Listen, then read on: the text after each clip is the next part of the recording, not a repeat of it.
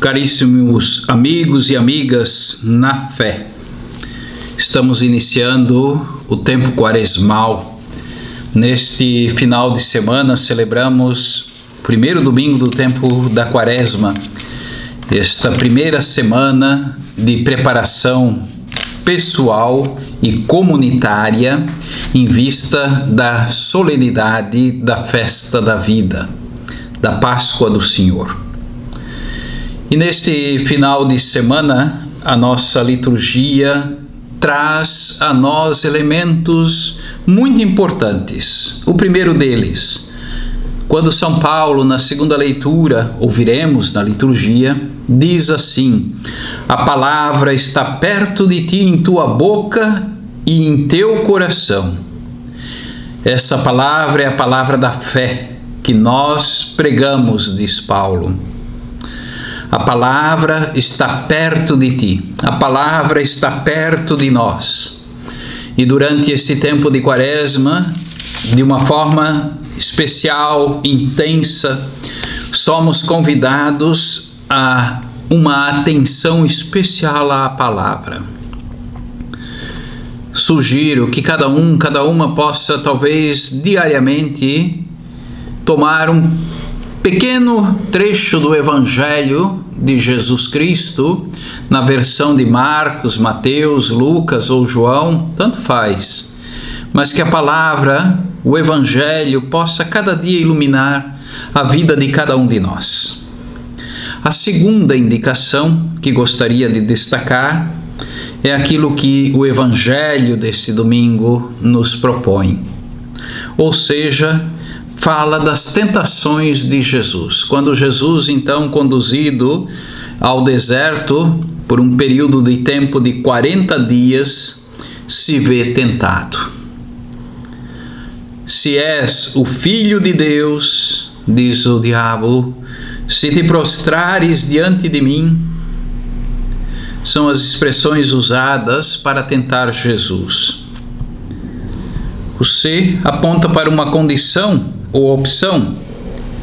Jesus combateu, sim, durante os 40 dias o espírito do mal, desmascarando e rejeitando as fal falsas imagens de Messias que o tentador lhe propunha, lhe propõe. E agora, no final deste período, de uma forma ainda mais intensa. As tentações foram consequência de uma opção realizada por Jesus. E qual foi esta opção realizada por Nosso Senhor? Aquela de em tudo fazer a vontade do Pai, vivendo até o fim a sua realidade de filho amado, de filho amado que confia plenamente no Pai.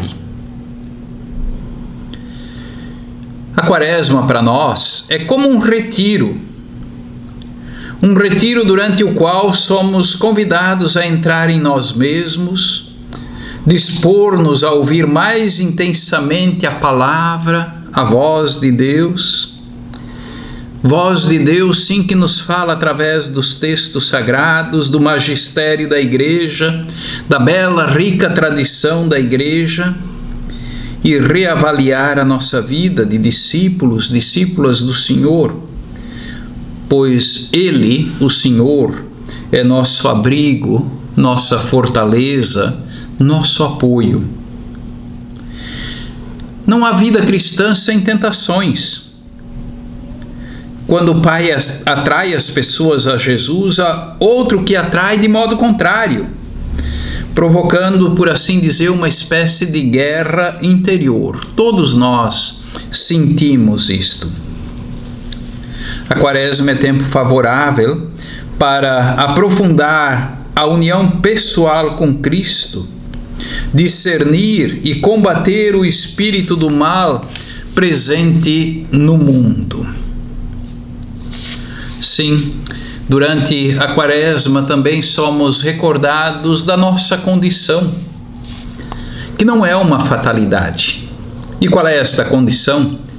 Somos pó mas somos um pó chamado a ser viventes. E neste caminho há uma condição a ser cumprida: a conversão. Conversão é o salto que nos transporta para o reino da vida, para a eternidade.